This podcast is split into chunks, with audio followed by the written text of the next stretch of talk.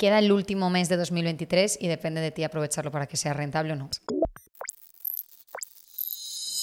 Bienvenidos un día más a Marketing para Marcas Personales. Estoy aquí con Javier. Muy buenas, Carla. Esa frase inicial ha sido completamente No, improvisada. no la había pensado. Ah, lo la que pasa es que no la había escrito. Hombre, ¿Qué ha pasado con que la tan cámara? directas no me salen. ¿Qué pasa con la cámara que nos falta? Pues que tenemos mi móvil para hacer un reel. Pero bueno, el podcast va a salir Entonces vamos a hablar de cómo aprovechar el último mes del año, ¿no? Exacto, esta temática ha salido un poco porque ahora que hemos juntado un pelín abriendo el apetito y bistro, es algo que se está comentando mucho el hecho de, oye, sabemos que no somos una tienda online, sabemos que no somos Zara con el Black Friday o Amazon o cosas de estas enormes, pero sí que notamos como en el ambiente que se empieza a comentar pues mucho en los últimos meses del año, navidades y demás, hay algo que podamos hacer para aprovecharlo, hay algún tipo de estrategia o de cambio de enfoque interesante y entonces eso es lo que venimos a comentar. Vale, que realmente lo primero que habría que marcar es que hay diferencias según el tipo de negocio que tengamos, ¿no? Exacto. Cuéntanos un poco de eso. Exacto, sí. De hecho, eh, esta ha sido como la principal idea que hemos querido transmitir en las sesiones estos días con clientes y es la diferencia entre, mm, no es lo mismo una marca personal que un negocio online que vamos a agrupar como e-commerce, digamos. ¿Por qué? Porque de hecho normalmente suelen ir contrarios. Cuando es época de vender mucho a nivel online y estamos hablando ahora de que si las rebajas, que si el Black Friday, no sé qué, suele ser mala época para las marcas personales vender servicios porque la gente está más pensando en el consumismo puro de, de cosas como tal. Y luego, en cambio, cuando ya pasa como este aluvión de compras y ya nos hemos gastado todo lo que queríamos, hemos comprado todo lo que necesitábamos o no, llega enero mes de propósitos, mes de organizarnos la cabeza, de empezar proyectos, de ponernos en serios con el negocio y ahí es cuando es un buen momento normalmente para las marcas personales pues para vender tu curso de entrenamiento, eh, tu formación para emprendedores, tu lo que sea. Entonces es importante que aunque veamos seguramente muchos clips de gurús de marketing, de, cosas varias de estas, de estrategias y demás, sepamos si tienen sentido para nosotros si somos una marca personal o si es una estrategia aplicada para tema de e-commerce, negocios online y demás. Bueno, negocios online también seríamos nosotros, pero vaya, de producto físico como tal que pueden reventar más los precios y, y esto, y entonces no tiene sentido para nosotros. Sí, es que la gente grande realmente, eh, o las empresas grandes suelen ser de marcas de producto y a veces decimos, ah, pues si hace el corte inglés tal cosa o hace Apple tal cosa por Black Friday, tengo que hacer lo mismo. Y a veces es lo que dices, que son justo cosas opuestas y que lo que tiende a hacer la gran mayoría de tiendas online ahora en Black Friday son ofertas muy grandes y muy potentes y nosotros realmente no lo queremos enfocar por ahí. Entonces... Exacto. Primera propuesta que se puede hacer como marcas personales para aprovechar este último mes del año. Y el primero, a mí me parece el primero y el último los más importantes, porque el segundo hemos hablado alguna vez. Pero Vale, entonces, el primero es. Más novedoso. Sí, contenido temático a nivel contenido de redes, servicios, etcétera. Y es el hecho de mm, que cuando alguien dice, vale, ¿qué se puede hacer en Navidades para que funcione mejor el contenido? Y es ponte un gorro de Papá Noel. Dice, da igual, pon la canción de María Carey. Es Tú María querías Carey. grabar un, un reel montando un árbol hace por nada. ejemplo, por ejemplo. De forma Entonces, casi. Sí. Entonces, eh, todo lo que tenga que ver con temática navideña hace que empuje un poco más porque la gente está pendiente de consumir eso que, tiene, que es más, más acorde.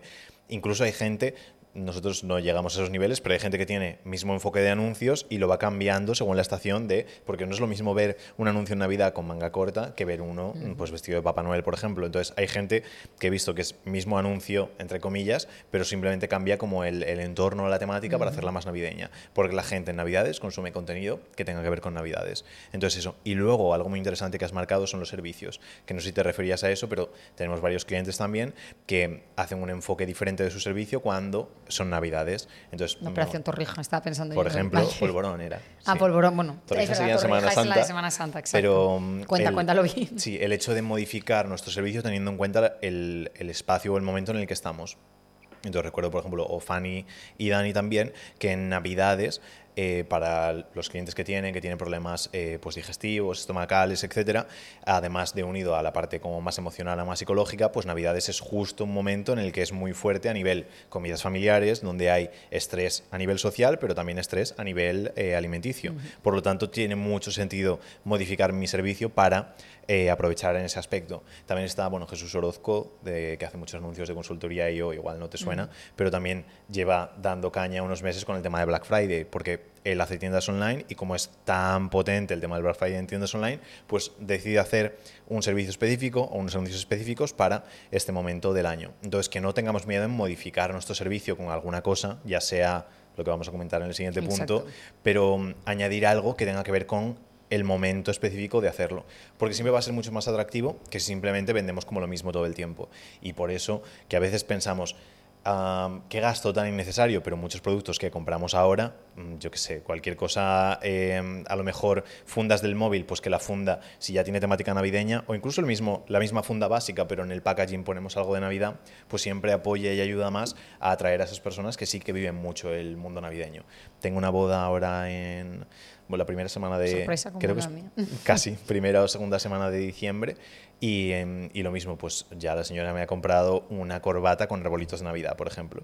Y para aprovechar esa parte, hay mucha gente que sí que tiene mucha relación con Navidad y em, es algo que aunque no todo el mundo la viva tan a lo grande, sí que es cierto que aumenta un poco o empuja un poquito esa acción o esa decisión que puede tomar las personas. Y a veces solo nos hace falta una gotita extra para que la persona diga que sí o que no y un cliente, sobre todo para marcas personales, puede suponer mucho. No es como vender algo más de 3 euros o no, sino que puede suponer miles de euros, por lo tanto merece la pena hacer ese cambio de contenido temático.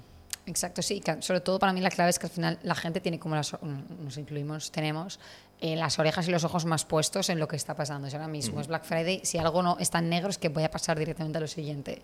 Entonces, como marca personal no tienes por qué hacer un descuento en el caso de Black Friday tan agresivo como lo hacen las tiendas online, pero sí que puedes pues, eh, ver cosas que veamos así un poquito más contenido temático o intentar ver el siguiente punto, que es justo lo que queríamos, otra de las propuestas, que es el hecho de, como marca personal, no le vemos del todo el sentido hacer descuentos, sobre todo súper agresivos y el descuento más grande del año y reventamos el mercado este día y cosas de esas así a lo loco, pero sí que lo puede tener el añadir cosas al servicio como tal y que puesto que sabemos que el cliente va a estar más receptivo a los descuentos en Navidad como tal, porque es lo que buscamos, porque es lo que hay, hagamos algo que parezca un descuento sin que lo sea del todo. Y cuando hablamos de bonus es, oye, si yo tengo un servicio grande que vale 1000, no te lo voy a dejar a 700 porque es hasta falta de respeto para mí y para mis clientes el decir, ah, porque como es Black Friday y se la inventa Pepito, y que, es, una guerra que nunca acaba, porque ahora que estaba haciendo un descuento del 30% es un descuento pochísimo para Black Friday. donde, Claro, donde todo el mundo hace descuentos del 70, del 60 al 85% de descuento. Entonces, ese tipo de cosas es lo que la Encima gente tampoco va a funcionar, claro, y, 300 euros. Y el problema es eso, que si viene gente y te dice, no, pues el mío de, de 1000 lo tienes a 100, te hace un descuento del 90%, pues va a parecer, ostras, este tío no me está haciendo casi descuento. Y si haces guerra de descuentos, al final acaba perdiendo el de siempre. Exacto. Entonces, la alternativa que tenemos es en vez de intentar cuanto más descuento mejor y cuanto más porcentaje mejor, le añado cosas al servicio de, oye, yo vendo mi servicio a 1000 euros, pues ahora porque sea Navidad no lo voy a bajar a 700, pero igual sí que puedo tener, pues como la corbata de Javier, una simpatía y decir, pues lo regalo con, o sea, lo vendo con tal libro de no sé qué momento que escribí, o lo vendo con una asesoría gratis, o lo vendo con este programa que tengo, que es más pequeñito y que lo saco. Intentar como crearle un poco de paquete al servicio que tienes y hacerlo más navideño, pero sin que suponga reventar el servicio. Sí, y que al final, excepciones a esta regla, si es algo muy, muy, muy hipereconómico, que podemos incluso mm, crear para ese momento y decir, vale, pues imagínate que quisiésemos hacer pues versión navideña de abriendo el apetito durante una semana, tienes mm, la carta que mandamos, por ejemplo, a un euro, con la idea de no ganar dinero, sino captar mucha gente que luego podemos pasar a lo siguiente pero lo que nunca haría sería coger y, sobre todo, lo que decís, nuestro high ticket o nuestro ticket más potente, coger y bajarlo un 90%, por lo que decimos siempre, la gente se siente imbécil si te ha comprado antes o la semana de antes y al día siguiente o a la semana siguiente ve que ha habido un descuento del 90%.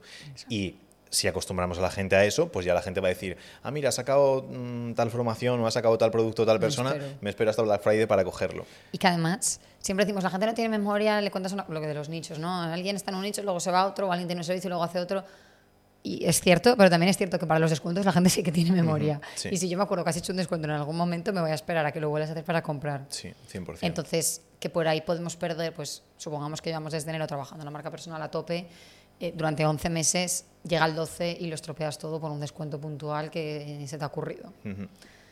¿Y último?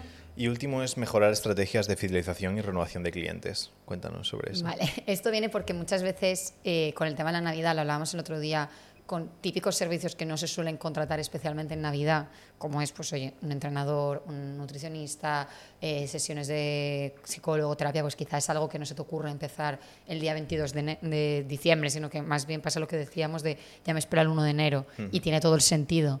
Y Esto no quiere decir que dejemos de intentar conseguir clientes, ni mucho menos, pero sí que seamos conscientes que ahora mismo nuestro servicio no tiene todas las de ganar. Entonces tampoco tiene sentido que yo reme en contra.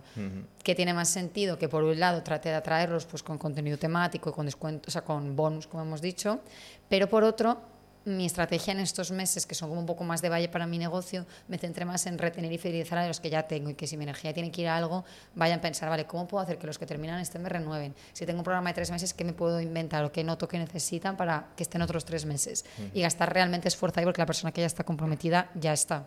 Sí. Mm. Solo hay que darle algo más, no hay que convencerla de cero como un cliente nuevo. Sí, que justo me recuerda al, al tweet que puse el otro día, que es pasas tanto tiempo intentando convencer a los escépticos que estás dejando de lado a los que creen en ti. Haz que consigan buenos resultados, que es todo lo que importa.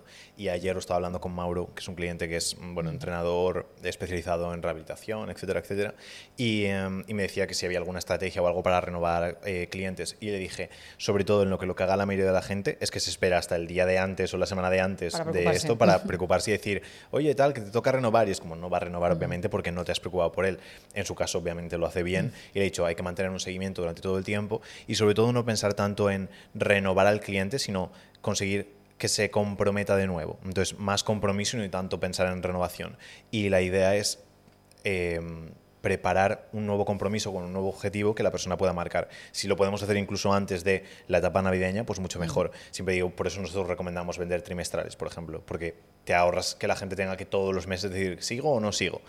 Y, em, y luego se volverá pedir un compromiso con la persona y que vea que se puede aumentar, que tenga buen resultado, que esté contento y entonces no se planteará ni siquiera decir, vale, pues lo dejo. Igual que lo que decíamos antes de adaptar nuestro servicio a esa parte. Si somos entrenadores y la gente en Navidades se va al pueblo y allí no tiene gimnasio, pues que pensemos en cómo puede esa persona seguir mm. manteniendo la rutina entrenando desde casa o haciendo otras cosas o cómo puede mm, seguir perdiendo peso o manteniendo la línea comiendo en, en cenas o comidas navideñas. Fin de semana que va a es decir, un poco de estrategia.